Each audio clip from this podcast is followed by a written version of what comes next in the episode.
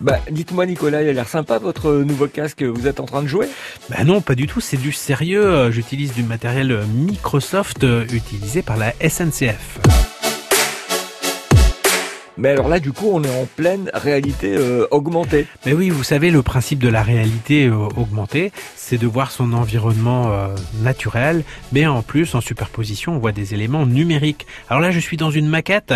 Je vous emmène à bord de la construction de la future ligne T13 pour le tramway parisien. Mais alors, qu'est-ce qu'on y voit précisément, Nicolas? Eh bien, on est dans le plan, dans le plan, mais là, le plan, il est en 3D, il est partagé euh, euh, par l'ensemble des ingénieurs. On y voit la voie, on y voit les contraintes. Euh, il y a sept nouvelles stations en construction, mais tout ça, ça va traverser un golfe, une forêt domaniale, ça va passer à côté de zones habitées, des communes, mais aussi des institutions comme l'Office national des forêts. Et puis là, les architectes des bâtiments de France, ils ont un droit de regard. Il faut donc rentrer dans le plan en trois dimensions. Et du coup, c'est complètement euh, interactif. On est plusieurs euh, connectés sur euh, la maquette. On peut changer l'échelle, on peut voir ça en ensemble, on, peut zoomer.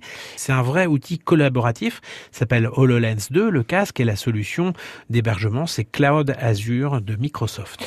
Et alors, on peut même regarder sous la route. On va voir les contraintes physique de la voie. On va voir les, la dimension, euh, la proximité, euh, pardon, la distance avec les habitations. Et tout ça euh, va nous faire rentrer dans la maquette. On peut quasiment tout retourner et bouger l'échelle. Bon ben, on pourra peut-être en toucher deux mots à Gauthier Paturo. Bah oui, parce qu'avec tout ça, il n'y aura plus de secret dans l'abribus.